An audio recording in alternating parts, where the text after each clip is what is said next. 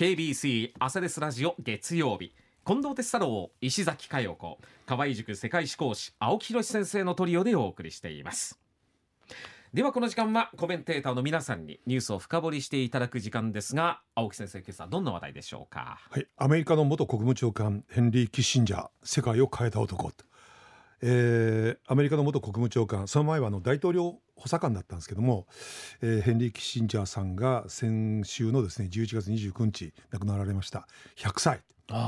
もうアメリカ外交のですね今生き字引と言ってもよかった人ですね。うん。でとにかく、まあ、あの番組冒頭でもご紹介したように当時のアメリカで50年前のアメリカでスーパーマンというふうなあだ名をされるぐらい、まあ、世界的に有名な人物。ノーベル平和賞もですね受賞したことがあるんですね。はいその彼についてちょっとお話をしたいと思います、うん、えー、ヘンリー・キッシンジャーさんお生まれが1923年5月27日ドイツ生まれの実はユダヤ系の家系なんですね。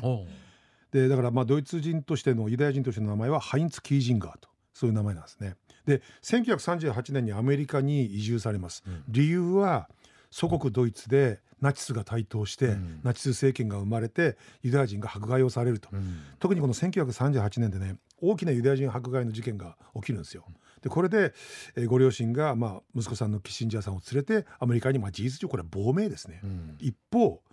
ドイツに残られた親類の皆さんはほとんど全滅です。あ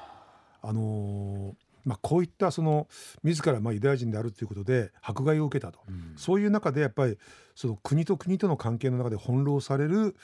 ことですね、うん、民族として。それについてやっぱ興味を持たれたんじゃないかというふうに言われてるんですね。でアメリカに亡命された後、えー、太平洋戦争が始まりますと陸軍に従軍、うん、そして1946年に、まあ、ハーバード大学に入学されるわけですね。で国際政治これをですね勉強されるわけです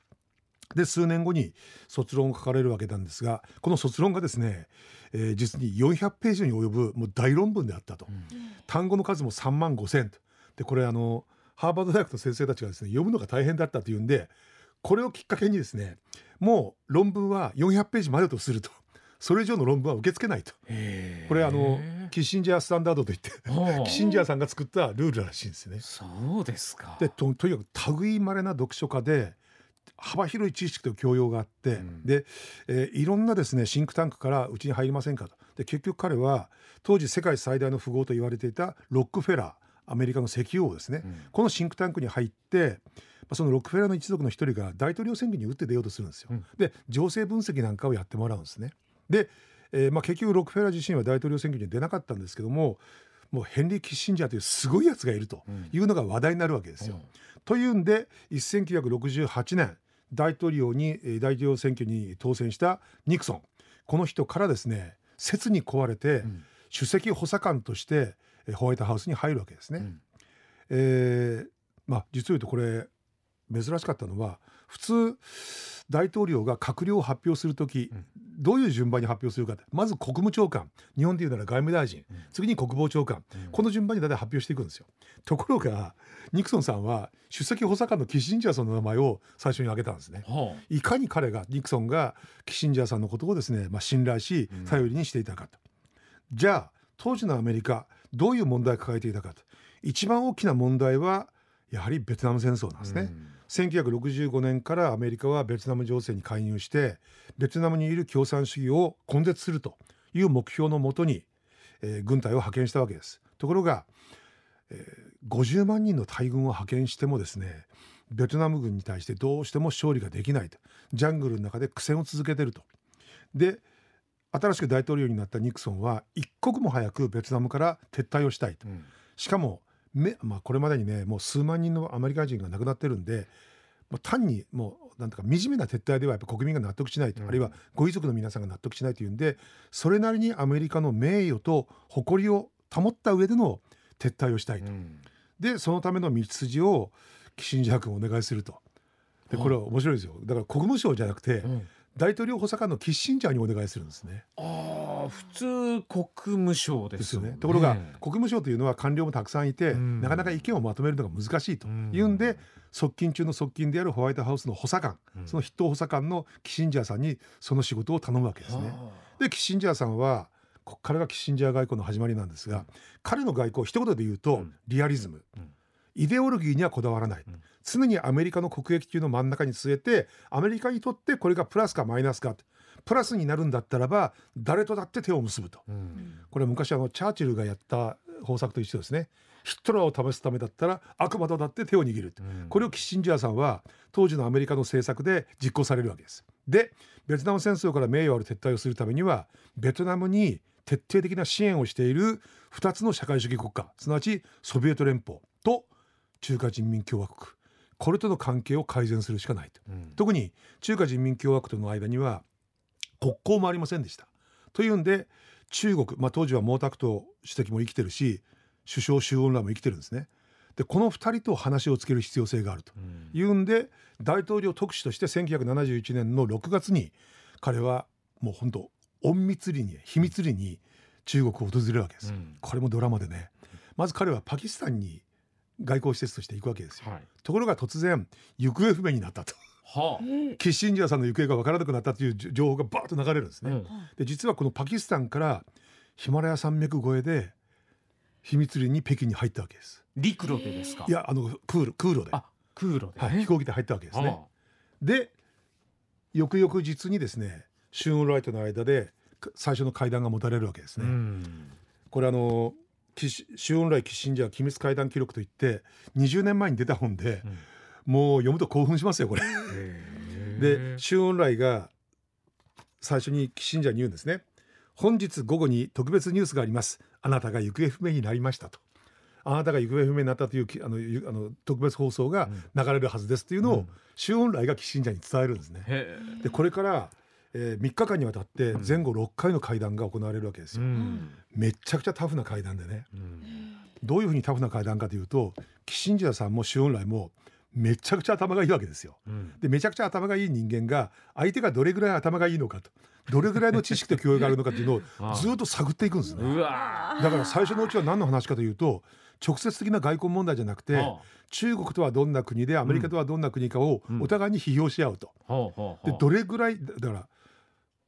主要なんか振るんですね。うん。あなたはどれぐらい中国の歴史を知ってるんですか？っていう感じで振るとうん。キッシンジャーさんが膨大なメモを準備してこんな国ですよねっていうのを言って周恩来がニヤッと笑うとかね。うん。全部これ書いてあるんですよ。うん。でやっぱり外交ってね国と国とのお約束であ国国と国との付き合う外交というんだけど、実際に外交を展開するのは外交官なんですね。うん。それがわかると。でそのタフなこう、えー交渉を経てですね結局中国はベトナムに対する支援を少なくすると、うん。そうすればめあのベトナムは戦い続けることが困難になって、うん。名誉ある撤退ができると。うん。でこうして宿敵であった中国国交もなかった中国と関係を改善。これいわゆる米中接近といってでこのお膳立てのもとに翌年の2月にニクソン大統領が中国を電撃訪問するんですね、うん。えーちなみに言うとこの間ですね国務省は一切蚊帳の外と。はだから大統領官邸がホワイトハウスがずっとこれを主導していくわけあですよ、うん。ついでに言うと米中接近の事実は日本にも全く知らされなかったんですね。でこれからニクソン大統領が中国を訪問しますというろ実際6時間前に日本の外務省にその連絡が来たらしいです、うん。慌てたでしょうねところが田中さんは慌てなかったんですよ、田中角栄。あ当時の日本首相ですね。はアメリカが接近するなら日本も接近しようと。で日中国交回復をやろうと。うん。この辺がねやっぱり田中さんのすごいところというかね。なるほどね。すぐ動いたわけですすねぐ動いたんですね。まあ、こうして米中接近という、まあ、私が思うにあの第二次世界大戦後最大の国際関係の変化、うん。これ行われるわけですね。うん。で先ほど言ったように、まあ、キッシンジャーさんの外交の基本というのはアメリカにとってどういう実利があるのかというリアリズム、うん。だからそういう意味では敵と見なされていた共産主義社会主義の国とも接近をするし一方で世界から非難を浴びている軍事独裁政権、うん。人権の弾圧をやってるようなですね、えー軍事独裁政権ともアメリカの利益になるならばというんでうん。接近をするわけですね。まあ、一番有名なのが1973年のチリの軍事クーデター。えーチリに社会主義政権でできたんですよ。アジェンダ政権っていうのが。でそれをチリの軍部が、まあ、クーデターによって打倒しちゃったんですね。うんでどうもこの背後にはアメリカ政府の画策があったと。うん近年の研究でこれはもう間違いないと。でどうもどうもその中心人物にキッシンジャーがいたのは間違いないとはあいうふうに言われてるんですね。ちなみにこのチリの軍事クーデター1973年9月の11日うんというのを知ったアルカイダのリーダーオサマ・ビン・ラディンが、うんじゃあアメリカを攻撃するんだったら9月11日にしようとあだから911のテロというのは必ずしもですね偶然ではなかったらしいですね。ーなるほどそのあたりが、はい、で、えーこの後ですねフォード大えーブニクソンの後にフォード大統領、うん。えーこの2代にわたって彼は国務長官を務めるわけです。うん。でその後も共和党の大統領が登場するたびにですね重要なまあまあそうなんていうかなオブザーバーとして、うん。えーその意見を言ってくれる、まあ、重要なですね人材としていろんな大統領を支えると、うん。さらに何といっても外交の面で彼すごいことをいっぱいやってきたんであの中国に行ったらね習近平が会いに来るんですよ。今年亡くなられましたけどねキッシンジャーさん今年のね2023年の7月19日に実は訪中をしてうんその時に習近平さんと1対1で彼は対談をしてます。はあだから、一うん、対一で1対1でやれるんですよね。そういう人間だったと。まあ、えーいろいろですね、えー功績それからまあ言っていいのかな悪事いろいろあるんですけども、ん本当に大きな人物がお亡くなりになったということですね。うん。彼はねたくさんの回顧録も書いてまして、まあ、全部が全部本当じゃないんですけども、はい。非常に興味深いでうす。ん。今日はその本もねちょっと読み応えありそうですもんね。外交官を目指す人、ね、外務省に入りたいという人ぜもう必読ですよ。外交っていうのはこうやって行われると。うん。夜中のね12時頃に突然中央内から呼び出しが来るんだって。はあ。だから会談が12時夜中の12時半から始まるっていうこともあるんですよ、ええもうすごいですよ。やっぱ戦いですね。外交ってね。そうなんですね。今日はキッシンジャーさんについてというお話でした。ありがとうございますありがとうございました。